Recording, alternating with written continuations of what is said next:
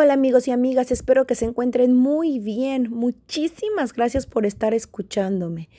Y también quiero decirles a los que me están escuchando por primera vez que es un lugar creado con muchísimo amor. Tiene todo, todo mi amor, energía, fuerza, porque tengo toda la esperanza y toda la fe de poder ayudar a alguien.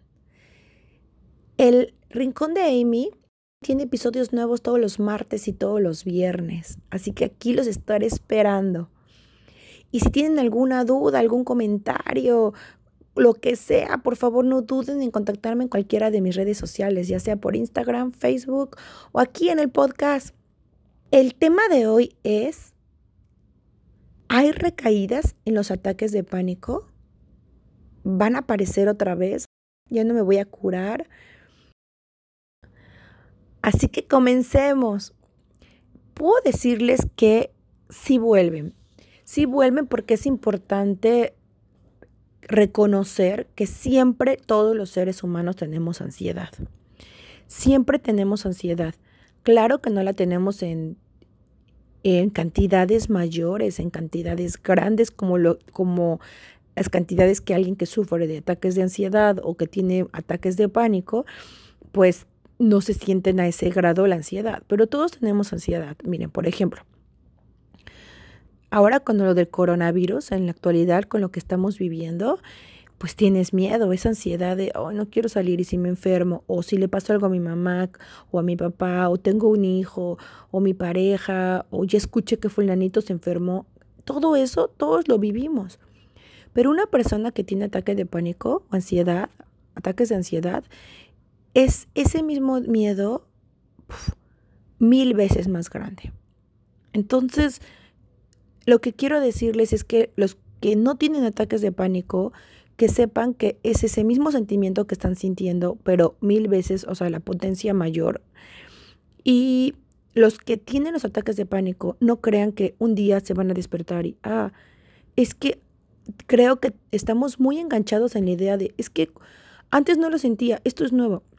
No, es que siempre has tenido ansiedad, pero la diferencia es que no la tenías en estas cantidades o que tu cabeza no era consciente de el tamaño de, la, de lo grande que era la ansiedad. Como por ejemplo, todos hemos pasado ese examen que te duele el estómago, que no estudiaste, que no estás preparado, diciendo que tienes una ansiedad horrible de, ah, pero está la ansiedad. Ahora, una persona con ansiedad con un trastorno de pánico, pues esa ansiedad se siente peor porque ya es consciente. Entonces, sí hay recaídas, sí vuelven, pero jamás te vas a volver a enfermar, jamás vas a volver a, a recaer, por decirlo así, volver a un principio. ¿Sabes por qué? Porque ya tienes las herramientas para luchar, ya tienes las herramientas para salir adelante, tienes todas las técnicas para que no vuelva a pasar. Entonces, si la pregunta es, ¿vuelven? Sí, la solución nunca va a volver a ser igual. Va a durar un día, quizás ni siquiera un día, quizás nada más una hora que te vas a sentir incómodo y vas a volver a la normalidad, a tener la ansiedad, a verla como una aliada y no como una enemiga. ¿Qué es lo que pasa? Es como el miedo, es como si no existiera ese miedo, esa alerta. Yo lo veo como un foquito de alerta, ¿no? Así de, hola, no has comido bien o te estás poniendo muchísima carga que no deberías o no te estás cuidando emocionalmente, mentalmente, físicamente. Hello, o estás en una relación tóxica. Entonces es tu cuerpo, tu mente se unen, se hacen un aliado y te dicen, escúchame, escúchame, pon atención. ¿Qué es lo que necesitas? Hey, hello. Entonces están a todo lo que dan tratando de llamar tu atención, como ponen, te ponen síntomas, ¿no? Te ponen te tratan de hablar de alguna o cierta manera así de Amy o no sé, ponemos un ejemplo, Pepito. Pepito todos los días toma, todos los días se sale de fiesta con sus amigos, todos los días está faltando a clases, no come bien porque pues toma, entonces despierta cansado. Entonces llega su cuerpo y le dice el cuerpo a la mente, oye, fíjate que Pepito no está durmiendo bien y como no duerme bien y empieza a afectar muchos campos de su, de su vida, ¿no? Entonces Pepito se desmaya. No, no pasa nada, no pasa nada, aquí no pasa nada, solo me desmayé. Claro que está pasando, pon atención a tu cuerpo. Y no le vale porque ahí fue un desmayo, es que no comí bien ese día. Entonces ya come, sigue tomando o sigue de fiesta, llega otro día. Y le dice el cuerpo a la mente, ¿sabes qué? Pepito sigue sin escucharme. Como que el desmayo no fue suficiente. Ahora em, vamos a marearlo. Bueno, ya se marea, ¿no? No es que estoy mareado porque, ¿sabes qué? Es que no dormí bien. Es que sí, he estado de fiesta y no dormí bien, no me cuide. Ay, entonces el cuerpo así como que, ay, este muchacho Pepito no entiende, no escucha, no, ¿qué le pasa, no? Entonces dice, ¿sabes qué? Le voy, ahora lo voy a, le voy a, voy a reaccionar, le vamos a dar una gripa horrible y que se tumbe, ¿no? Entonces te da la gripa, la fiebre, todo te tumba, ay, no, ya me voy a cuidar, ya no me volverá a pasar, tuve una fiebre, que esto, y vuelve otra vez a las, a las andeadas, Pepito. Yo sé que es un ejemplo medio, podría ser así como que este es una pera, pera, más pera, dos peras. Pero es la manera en que yo lo entiendo y la manera como que más fácil de explicar. ¿Qué pasa con Pepito? Pepito no escucha las señales, no quiere ver las señales, no quiere darle atención a las señales y llega un momento en que el cuerpo dice, a ver, todo lo que va, ahora vas a sentir como que te mueres, como que te voy a, no puedes respirar, como que te va a dar un ataque al corazón, un paro cardíaco ah, chingado, ahí sí escuchamos, así, ay, no, ¿qué pasa? Me siento que me muero, por favor, alguien ayúdame. Cuando siempre fue tu cuerpo y tu mente diciéndole, párale, párale.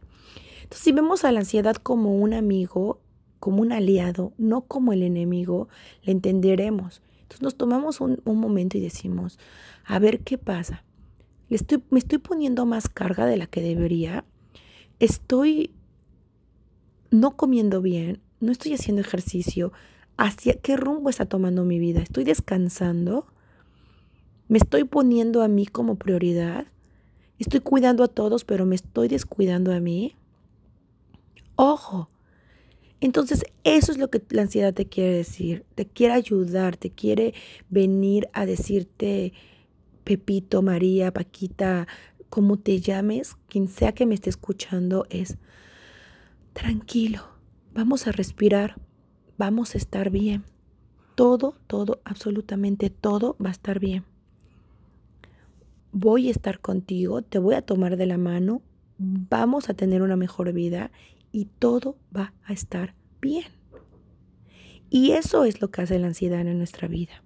Entonces, cada vez que te sientas ese nervio y esa preocupación y creo que voy a recaer, tómalo como, ah, es una señal si crees en Dios como yo, yo digo, es una señal de Dios de qué tengo que hacer, cómo tengo que cambiar mi vida, qué es lo que estoy haciendo mal, qué es lo que tengo que hacer para que mi cuerpo y mi mente sepan que sí los estoy escuchando, que estoy con ellos, que les estoy poniendo atención.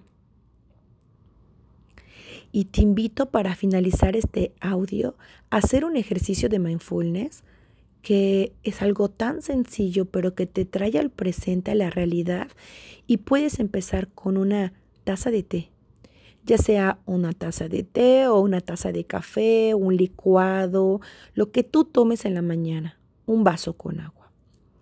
Este ejercicio se trata de que empieces a apreciar lo bonito, lo bello que es la vida, cada momento, que aprendas a, con, a tomar conciencia de cada segundo, de cada cosa, de cada bocado, de cada cosa que haces en tu vida.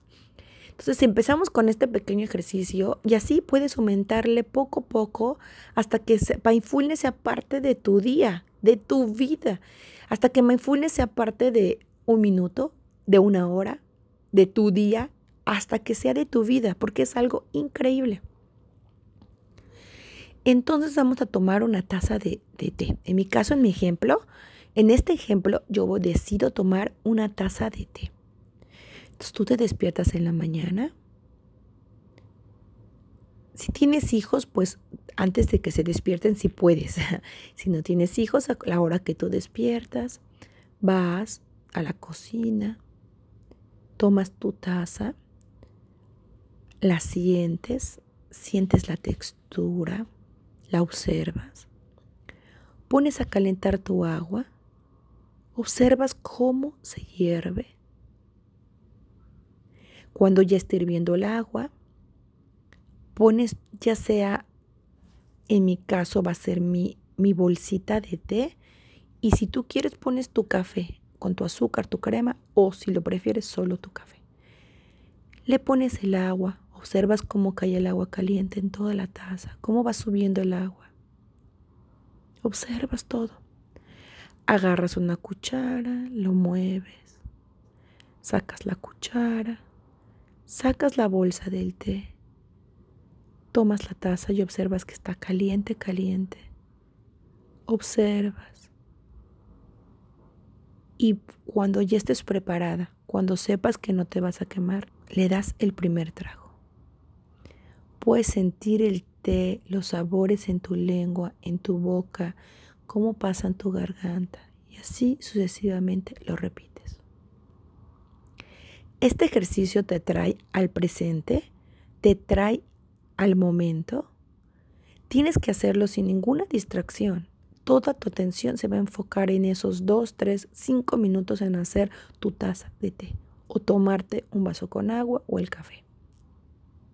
Es increíble ver cómo se nos pasa la vida haciendo cosas tan pequeñas y que no las disfrutamos, que no las saboreamos, que no las apreciamos y se nos está yendo la vida. Solo son 3, 5 minutos que le vas a poner toda tu atención a algo que estás preparando para ti y que va a alimentar tu cuerpo. A nutrir, bueno, quizás no nutrirlo si es un té, ¿verdad? Pero algo que le vas a meter a tu cuerpo, que eres consciente. Y eso es maravilloso. Luego lo puedes practicar con comida, lo puedes practicar si estás con, platicando con alguien, ponerle toda tu atención a esa persona. Y vas a ver qué maravillosa es la vida, porque tu cabeza, tus emociones, tus sentimientos, tus pensamientos están en el presente. No están en el pasado ni están en el futuro, están en el presente. Los quiero muchísimo, muchísimas gracias por haberme escuchado y los veo en la próxima. Besos, bye.